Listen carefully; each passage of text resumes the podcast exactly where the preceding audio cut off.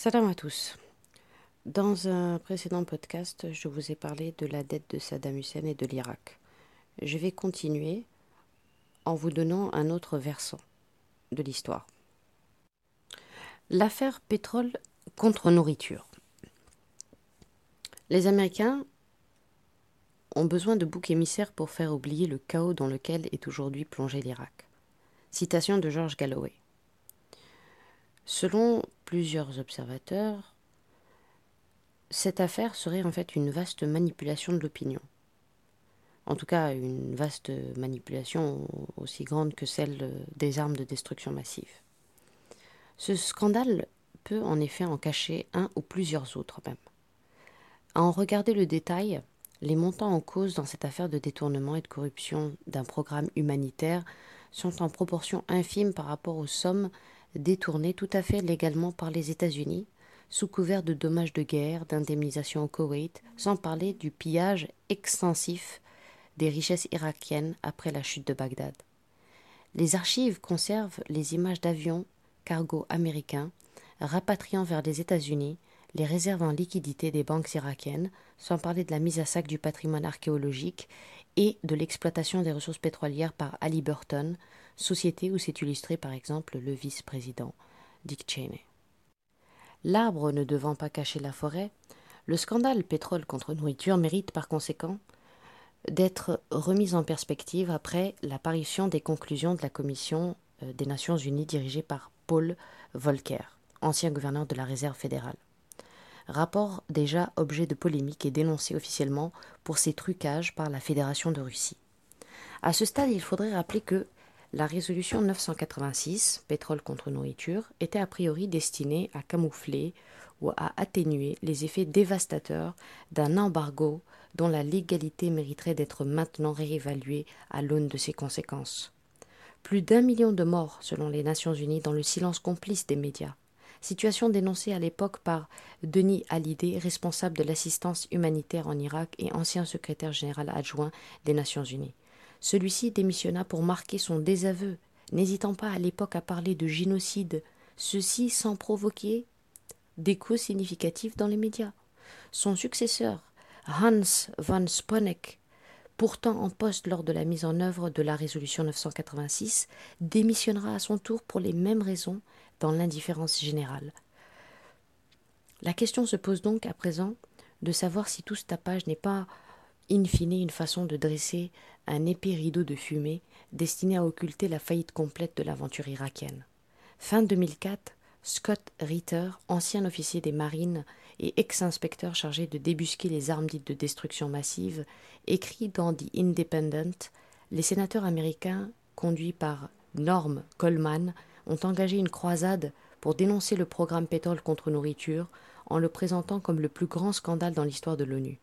Tout cela n'est qu'une mascarade destinée à détourner l'attention de la débâcle de George Bush en Irak. La corruption irakienne sert à légitimer a posteriori l'invasion à partir du moment où les armes de destruction massive ne peuvent plus servir de prétexte.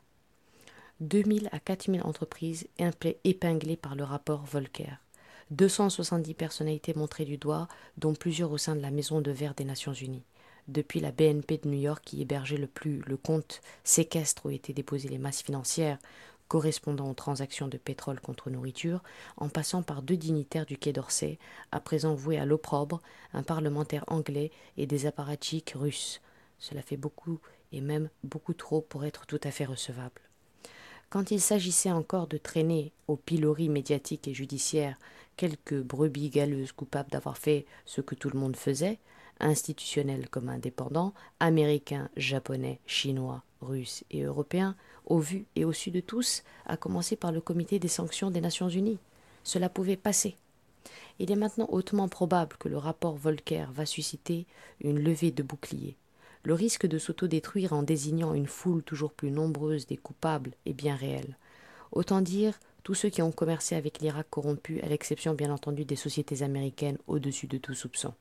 Il est assez étonnant qu'à ce stade, tous coupables, personne n'ait encore relevé l'absurdité d'une manœuvre qui devrait finir logiquement par sombrer dans le ridicule.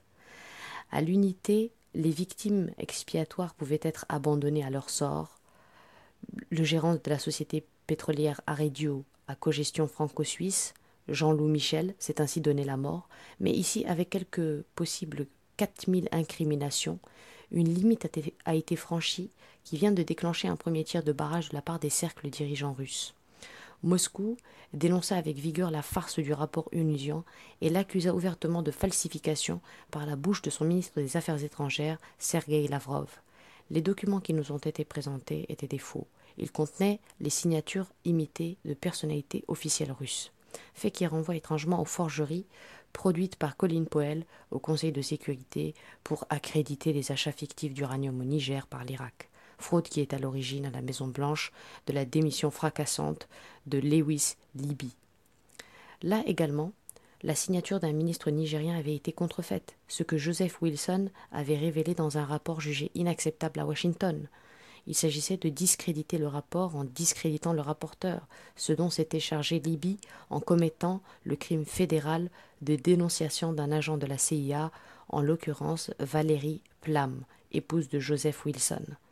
Mais l'éviction du fusible Libye ne devrait plus arrêter le flot montant des révélations gênantes dans les médias sur l'affaire de l'uranium nigérien, notamment dans la presse transalpine qui, mettait euh, à l'époque gravement en cause les services italiens pour leur participation à ce montage. Une presse pourtant muette au moment des faits et pourtant bien documentée à l'époque grâce, justement à la probité de Joseph Wilson. Même méthode, objectifs et manipulations identiques, et comme à chaque jour, son rebondissement. Le vice-premier ministre de Saddam Hussein, le, chrétien Tarek Aziz, détenu sans charge précise malgré un état de santé très précaire par les forces américaines depuis la fin de l'opération Restoring Freedom, euh, avait fait savoir par le truchement de son avocat que des prétendus aveux concernant des avantages accordés au parlementaire britannique George Galloway n'étaient qu'allégations mensongères. Reste que le mal avait été fait, les vrais faux aveux de Tarek Aziz euh, ayant déjà été diffusés et amplifiés par les caisses de résonance médiatiques, avec l'impact que l'on imagine partout dans le monde euh, sur les organes judiciaires qui, dans ce type d'affaires, ont pris la détestable habitude de voir des preuves dans des faits réputés de notoriété publique. Mais la réprobation morale de l'Amérique vertueuse sonne également faux lorsqu'elle dénonce la corruption et le détournement d'un programme humanitaire au profit d'une dictature qu'elle a longtemps elle-même soutenue avant de décider de la battre à coups de mensonges. M. Rumsfeld n'était-il pas en visite protocolaire à Bagdad après le gazage d'Al-Abja une corruption qui en outre a toujours reçu la bénédiction de Washington. Les pétroliers américains, secrets de Polichinelle, n'ont-ils pas été durant la décennie de crise irakienne les principaux clients et bénéficiaires des exportations de brut irakiens à hauteur de 70% environ? Directement avant 98, 1998, puis ensuite après l'opération Renard du désert, quand Clinton fit interdire tout commerce américain avec l'Irak par le truchement d'intermédiaires, pays acheteurs et revendeurs comme la France, le Royaume-Uni et la Russie, et via le petit monde interlope des courtiers. Faut-il aussi parler du marché noir, où les marges dégagées ne se comptaient plus en cents par baril mais en dollars? Contrebande connue et tolérée par les Américains dans la mesure où elle profitait à des pays amis, la Jordanie et la Turquie. Dans ce dernier cas, le partage du gâteau constitué par les droits de transit versés aux Kurdes de Barzani fut la cause d'une lutte fratricide avec son rival Talabani qui se solda par près de 2000 morts. Ce qui, fascine dans cette affaire, c'est la détermination de Washington à exercer une sorte de terrorisme moral et juridique sur des partenaires qui n'osent pas ou n'ont pas la lucidité de dénoncer la dimension perverse de la démarche justicialiste américaine. Celle-ci, sous couvert de moraliser les pratiques commerciales, tire prétexte d'une situation qu'elle a elle-même créée. Sans embargo, pas de résolution 986 et donc pas de détournement des dispositions du blocus, pour instruire des procès en sorcellerie à ceux qui ne l'ont pas suivi dans sa politique aventuriste. Il y a d'ailleurs du non-sens à vouloir faire du commerce international sans commission directe ou indirecte, dans le contexte d'une guerre économique déclarée, de tous contre tous. L'angélisme ne peut être que suicidaire, la moralisation du commerce international à laquelle s'est plié les pays comme la France sous la pression des États-Unis, avec la loi du 30 juin 2000 instituant la chimère juridique de délit de corruption d'agents publics étrangers, consacre un alignement de faits sur une philosophie juridique imprégnée de puritanisme politique. Celle-ci, cependant, loin de moraliser le monde des affaires, pénalisera essentiellement le commerce non américain. Le seul susceptible de faire l'objet des rigueurs de la loi, comme l'annonce déjà le scandale pétrole contre nourriture. Que dire alors des partenaires des États-Unis qui se prêtaient au jeu et ne percevaient pas ou ne voulaient pas voir la manœuvre? Ici, avec Oil for Food, l'objectif est bien visible. Il s'agissait de forger un outil de discrédit permanent des concurrents et adversaires potentiels de la transnationale America Incorporated, et à travers eux d'instruire un procès en démolition contre l'Organisation des Nations Unies, dont la restructuration en profondeur est d'ores et déjà annoncée. En effet, les ukases juridico-moralisatrices ne s'appliquent qu'aux rivaux de l'Amérique monde selon une légalité internationale opposable au seul pays, organisation ou individu se montrant insuffisamment soumis au malléable. Au malléable. Les poursuites sont sélectives et des noms, personnes ou organisations apparaissant dans le rapport de la CIA de Charles Dulfer, publié en septembre 2004, qui a servi de base au rapport Volcker, ont disparu comme par enchantement dans celui-ci. Par exemple, celui des Moudjahidines du peuple d'Iran, Hier encore porté sur les registres de l'international terroriste, les Moudjahidines du peuple, aujourd'hui revenus dans les bonnes grâces de Washington, qui les utilisent contre Téhéran, ont été rayés de la liste d'infamie des complices de Saddam. En résumé, dans l'affaire du détournement du programme Oil for Food, les objectifs américains sont triples. 1. Détourner l'attention de l'opinion occidentale, c'est-à-dire créer une diversion destinée à faire oublier le fiasco irakien, tout en se posant en donneur de leçons de morale. 2. Monter une redoutable machine de guerre anti-onusienne au-delà du départ annoncé du secrétaire général Kofi Annan, mis en porte-à-faux par les écarts de son fils Kojo. Manipulation en passe de porter ses fruits, Kofi Annan évoquait lui-même ces derniers jours son intention de passer la main. Pour hâter le processus, l'administration Bush relance actuellement les accusations personnelles contre M. Annan, avec comme but avoué de mettre à profit cette crise de confiance et de crédibilité pour prendre le contrôle de l'organisation unusienne, une institution à son goût insuffisamment perméable aux impératifs et au charme de la mondialisation. 3. À l'occasion de ce grand chambardement sur fond de l'égalité internationale outragée, rappeler à certains partenaires l'ordre D'abord en les mettant en demeure de se mettre aux normes juridiques du nouvel ordre international, ce qu'a fait Paris en 2000 avec la révision de son code pénal pour satisfaire aux exigences américaines, la planification de, et le calendrier de l'opération de normalisation juridique internationale ne datent en effet pas d'hier. Puis, à l'occasion d'un mea culpa judiciaire d'éliminer, comme en France, les derniers carrés d'opposants à un atlantisme inconditionnel. Enfin, de coopérer sans restriction. Autrement dit, il s'agit de concéder de substantiels abandons de souveraineté de la part des Alliés en plaçant leur propre appareil judiciaire au service de l'inquisition états-unienne, ce qu'ont refusé les Russes qui ont traîné les pieds face aux exigences de Paul Volcker. A contrario, Paris, après avoir dit non à l'engagement en Irak, faisant ainsi preuve d'une clairvoyance louable, semble vouloir se rattraper en s'associant depuis un an et plus euh, de, plus en plus étroitement à la politique hégémonique adoptée par les États-Unis envers les États du monde arabe et musulman, d'abord avec le vote de la résolution 1559 du Conseil de sécurité contre la Syrie, il y a euh, plus d'un an, et par ses actuelles convergences avec Washington sur l'Afghanistan et l'Iran. À Paris, deux ans avant les élections présidentielles qui s'annoncent déjà euh, comme devant être âprement disputées, le gouvernement ne s'est donc pas fait tirer l'oreille pour obtempérer dans l'affaire pétrole contre nourriture. Le gouvernement français paraissait ainsi avoir sacrifié sur l'autel de l'Alliance atlantique une politique arabe autonome et des positions diplomatiques durement reconquises au Proche-Orient au cours de la dernière décennie, après le voyage de Jacques Chirac à Damas en 1997. Sans être encore devenue une république bananière, pour la France le temps de l'indiscipline semble désormais révolu. Les mises en examen de l'ancien représentant permanent de la France au Conseil de sécurité, Jean-Bernard Mérimée, et de Serge Boisdevet, ex-secrétaire général du Quai d'Orsay, relèvent évidemment de cette politique de concession tous azimuts et de coopération renforcée. Sur un tout autre terrain, mais le domaine de la défense n'est-il pas en corrélation étroite avec celui des affaires étrangères?